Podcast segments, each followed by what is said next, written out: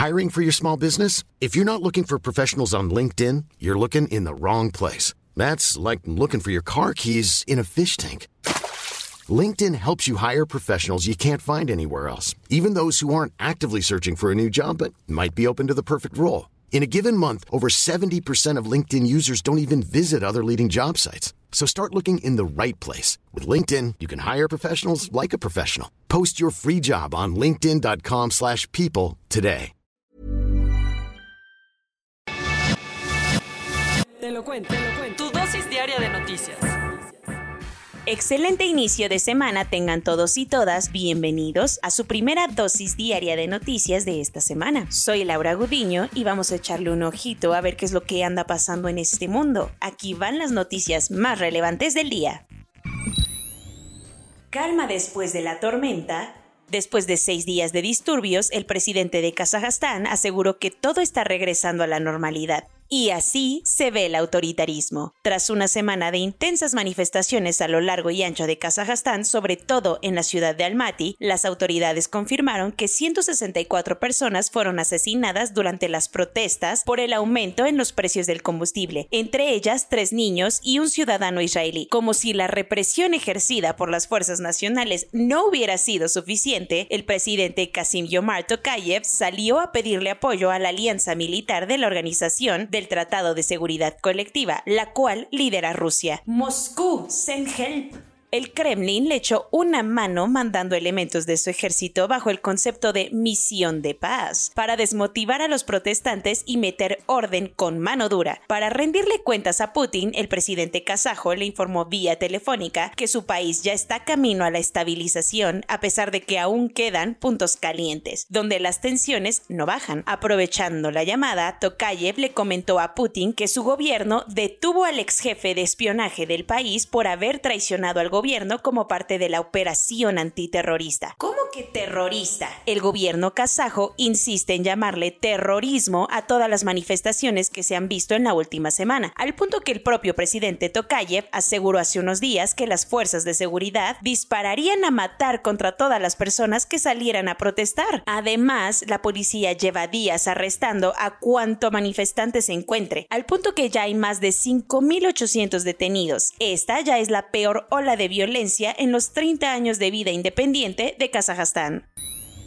Rinconcito donde hacen su nido las olas del mal. El secretario de gobierno de Veracruz está en el ojo del huracán tras la aparición de varios cuerpos sin vida en el estado durante todo el fin de semana. La primera semana del año acabó complicadísima para Eric Cisneros Burgos, el secretario de gobierno del estado de Veracruz. El viernes por la mañana fueron abandonados nueve cuerpos sin vida en la autopista de Minatitlán, Tinaja, Isla, en el municipio de Isla, al sur de Veracruz. Las víctimas estaban desnudas y presentaban signos de tortura, además de que tenían una cartulina supuestamente firmada por el cártel de Jalisco Nueva Generación, en donde se acusaba a Cisneros de apoyar al cártel de Sinaloa para ampliar su preferencia en la cuenca del Papaloapan. Al tiempo que fueron hallados los cadáveres, también comenzó a circular un video en el que se ve a 10 personas arrodilladas y amarradas, entre las que se encontraba el propio sobrino de Eric Cisneros Burgos, quien leyó un comunicado para pedirle a su tío que deje de apoyar al cártel de Sinaloa, mientras hombres armados le apuntaban con armas largas. Para acabarla de amolar, el sábado fueron hallados otros cuatro cuerpos, ahora en el municipio de Emiliano Zapata, al norte de Veracruz.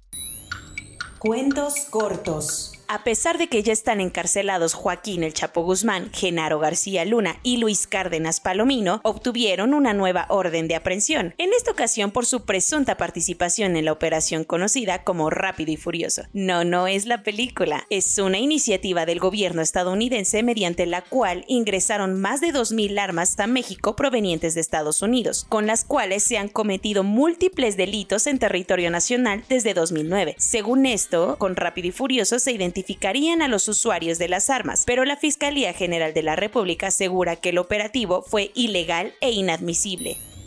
Tras cinco meses desde la muerte de José Eduardo Ravelo en Mérida, las versiones de su arresto y posterior fallecimiento continúan presentando contradicciones. Como bien recordarás, José Eduardo, de 21 años, fue arrestado en Mérida y murió un par de días después. Aunque su madre denunció que los policías lo habían abusado y torturado, la Fiscalía General de la República concluyó que la causa de su muerte había sido una neumonía. La Comisión Nacional de Derechos Humanos anunció ahora que, de acuerdo a su investigación, José Eduardo sí fue torturado y asesinado, por lo que instó a las autoridades yucatecas a conducir una investigación adecuada el 333 de la 181 East Street en el Bronx se llevó las miradas del mundo ayer, cuando el edificio de departamentos de 19 pisos comenzó a incendiarse a eso de las 11 de la mañana. Las llamas iniciaron por el mal funcionamiento de una estufa eléctrica de un depa duplex entre el segundo y tercer piso, lo que causó la muerte de 19 personas, entre ellas 9 niños. El comisionado del Departamento de Bomberos de la ciudad de Nueva York confirmó que de las 63 personas que resultaron heridas en el incendio, 32 tuvieron que ser trasladadas a un hospital. El día de hoy se lleva a cabo en Ginebra, Suiza, una reunión para platicar sobre Ucrania. No se trata de una convención de fanáticos del país, sino más bien del mundo entero diciéndole a Rusia que aguas con sus intenciones de invasión a tierras ucranianas. Siete meses después de la última reunión entre Vladimir Putin y Joe Biden, ambos mandatarios se volverán a encontrar frente a frente. En un esfuerzo por sacarle a Putin la idea de tomar Ucrania, Biden dijo estar dispuesto a negociar con el Kremlin sus maniobras armamentistas en la región. Claro, siempre y cuando Rusia coopere. Una típica actividad en la ciudad de Capitolio, en la provincia brasileña de Minas Gerais, es ir a pasear en barco a uno de los principales lagos y apreciar las cascadas y cañones. Sin embargo, el sábado ese plan terminó en tragedia cuando varias piedras de un acantilado se desprendieron, generando que toda la ladera aplastara a las personas que se encontraban en cuatro lanchas debajo, en las cuales dos se hundieron. Hasta el momento se han reportado ocho personas fallecidas y la búsqueda de otros dos desaparecidos continúa con el apoyo de buzos rescatistas. Muri es una pequeña localidad cerca de Islamabad, la capital de Pakistán, y el sábado murieron ahí por lo menos 22 personas. ¿Cuál fue la causa? Se quedaron dormidos en el coche con la calefacción prendida y el humo los asfixió. Los hoteles de Muri llevan días sin disponibilidad debido a que las fuertes nevadas ocasionaron que cientos de personas se lanzaran a la localidad para jugar con la nieve, pero al no encontrar habitaciones disponibles, muchas familias optaron por pasar la noche en su automóvil. Según la oficina de rescate, entre los 22 fallecidos hay nueve menores de edad.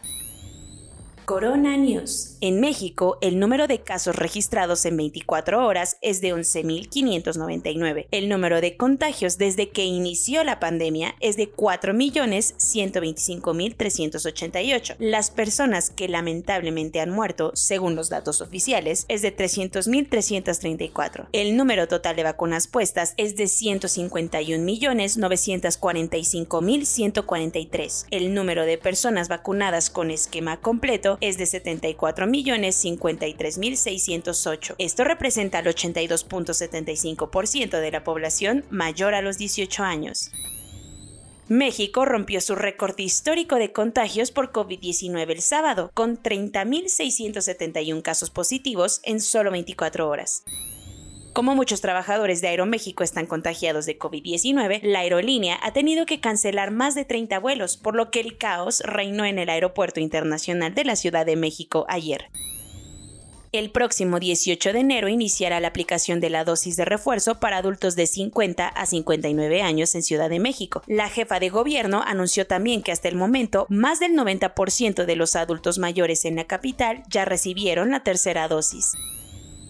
El estado de Nuevo León alcanzó su pico en casos activos de COVID-19, por lo que el gobernador Samuel García le pidió a la gente no salir de su casa a menos que sea absolutamente necesario y dijo que la asistencia a clases sería voluntaria. La píldora Molnupiravir de la farmacéutica Merck Corporation fue autorizada por la COFEPRIS para tratar a pacientes con COVID-19. Esto quiere decir que el gobierno mexicano la comprará y aplicará su uso en hospitales públicos. El Centro Africano para el Control de Enfermedades informó que a lo largo de toda la pandemia se han reportado más de 10 millones de casos en todo el continente. Los países africanos que concentran la mayoría de casos son Sudáfrica, Marruecos, Túnez, Etiopía y Libia. De los creadores de Delta y Omicron llega Deltacron, una variante que representa la firma genética de Omicron y los genomas de la variante Delta. Hasta el momento se han detectado 25 de estos casos en Chipre.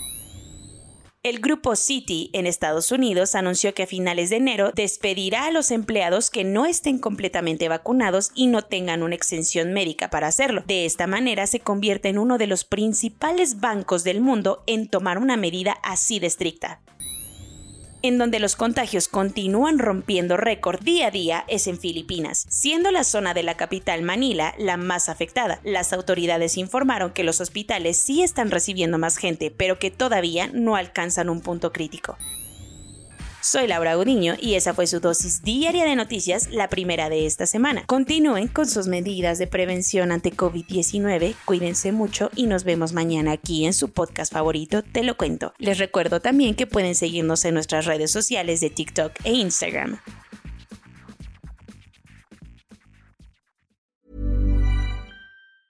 Hey, it's Paige DeSorbo from Giggly Squad. High quality fashion without the price tag. Say hello to Quince. I'm snagging high-end essentials like cozy cashmere sweaters, sleek leather jackets, fine jewelry, and so much more. With Quince being 50 to 80% less than similar brands. And they partner with factories that prioritize safe, ethical, and responsible manufacturing. I love that. Luxury quality within reach. Go to quince.com slash style to get free shipping and 365 day returns on your next order. Quince.com slash style.